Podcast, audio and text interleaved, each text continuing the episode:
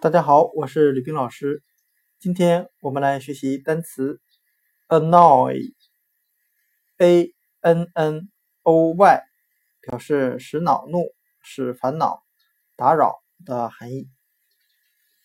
annoy，a n n o y，使恼怒，我们可以用谐音法来记忆。它的发音很像汉语的“呃闹你”。我们这样来联想这个单词的含义：我家的这个孩子非常喜欢打打闹闹，他这样的行为使我感到非常恼怒。今天的单词 annoy，a n n o y，使恼怒、使烦恼、打扰，我们就可以通过它的发音联想到汉语的“呃闹你”，孩子的行为。使大人感到非常恼怒。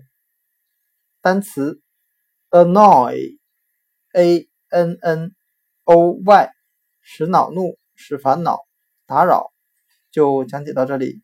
谢谢大家的收听。